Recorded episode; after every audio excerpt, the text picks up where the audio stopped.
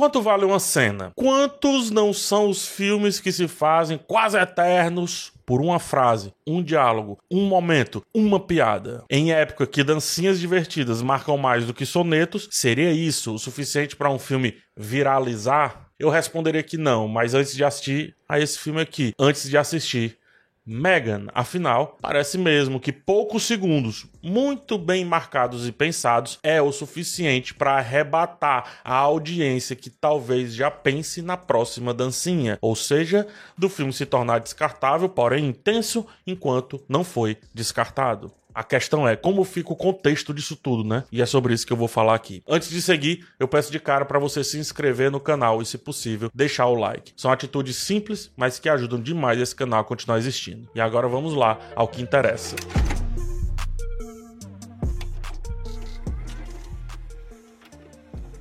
Uma criança perde os pais e passa a ser cuidada pela tia, que, por sua vez, é aficionada em trabalho, é, no seu trabalho, mais precisamente, de desenvolver brinquedos eletrônicos que tem alguma inteligência artificial. Sem conseguir se conectar com a sobrinha, vê em um de seus projetos a possibilidade de ter a atenção da jovem e também de mantê-la ocupada. E ela consegue. Megan, essa boneca que ela cria, uma boneca menina, digamos assim, passa a fazer parte da sua família, mas, evidentemente, as coisas degringolam porque com inteligência artificial não se mexe. Quer dizer, se mexe, mas com muito cuidado.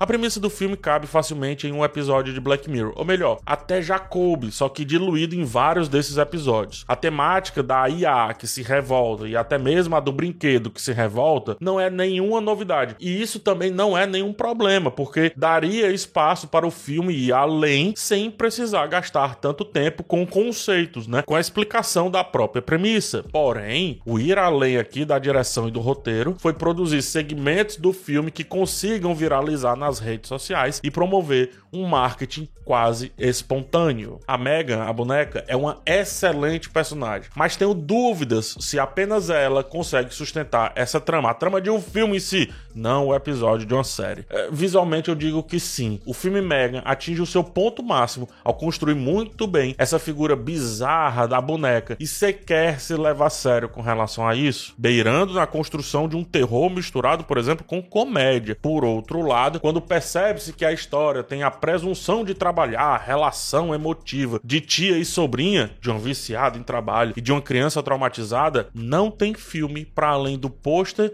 e de uma ou outra frase solta que funciona. O filme, em determinados momentos, grita que quer ser meloso, que quer construir essa relação e essa discussão dos pais que negligenciam os cuidados dos filhos a outras pessoas ou até mesmo às redes sociais, aos brinquedos, às tais telas pretas. A trilha sonora genérica esperneia solicitando que sintamos alguma empatia pela conexão das duas protagonistas e depois grita mais uma vez genericamente para que entendamos essa desconexão. Parece aquelas trilhas compradas em sites, famosa trilha branca. Quanto mais a Mega avança, mais a confusão se instaura não só no filme, mas também na relação das protagonistas. O problema é que o filme ele não trabalha isso de maneira alguma e baseia as suas viradas justamente aí, nesse ponto específico. Tudo bem você não aprofundar um ou outro personagem, uma ou outra relação, não tem problema. Mas se a sua virada cai de paraquedas, isso aconteceu. Porque ao longo da trama,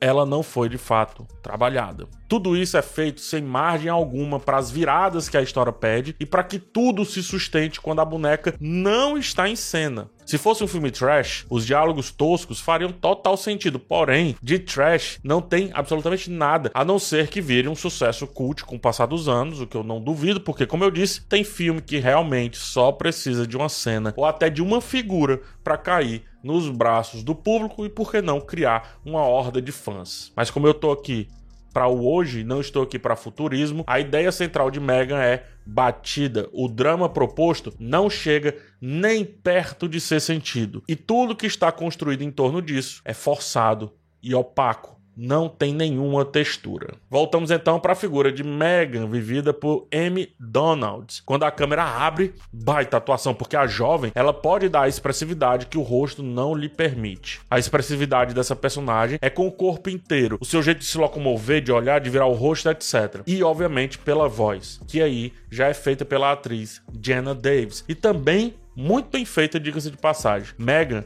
é o filme e o filme é Megan em tudo: corpo e voz. Se isso lhe bastar, baita experiência. O problema é que me custa aceitar facilmente só isso para tanto que foi jogado em tela. É, é me subestimar, de verdade. Repito, Black Mirror já fez muito mais com muito menos. E Brinquedo Assassino já fez muito menos com muito mais. Sendo assim, Megan não passa de um simulacro xoxo de assuntos mexidos e remexidos, como por exemplo a ética das inteligências artificiais. Isso a gente vê desde 2001, Odisseia no Espaço, cara. Ao mesmo tempo, resolve algo que os clássicos quiseram ser ao se atualizar e nunca de fato conseguiram, como o próprio Brinquedo Assassino, como o próprio Chuck. E isso mostra que, na dúvida, joga uma dancinha na tela, vai ter o suficiente ali para engajar o público e essa é a palavra da moda: engajar. E lógico, o nome do James Wan na tela também traz esse engajamento natural. Coloque em algum lugar dos créditos que alguém vai comprar essa ideia. E é isso. Muito obrigado por ter chegado até o final desse vídeo. Antes de ir, dá só uma olhada no primeiro comentário aqui embaixo. Tem alguns links com dicas e alguns livros relacionados a cinema. Comprando por esses links, você me ajuda com um trocado e não muda em absolutamente nada o preço para você. Inclusive, só de entrar no link e comprar outra coisa na Amazon já ajuda também. Espero te ver no próximo vídeo. Um forte abraço de vocês e tchau.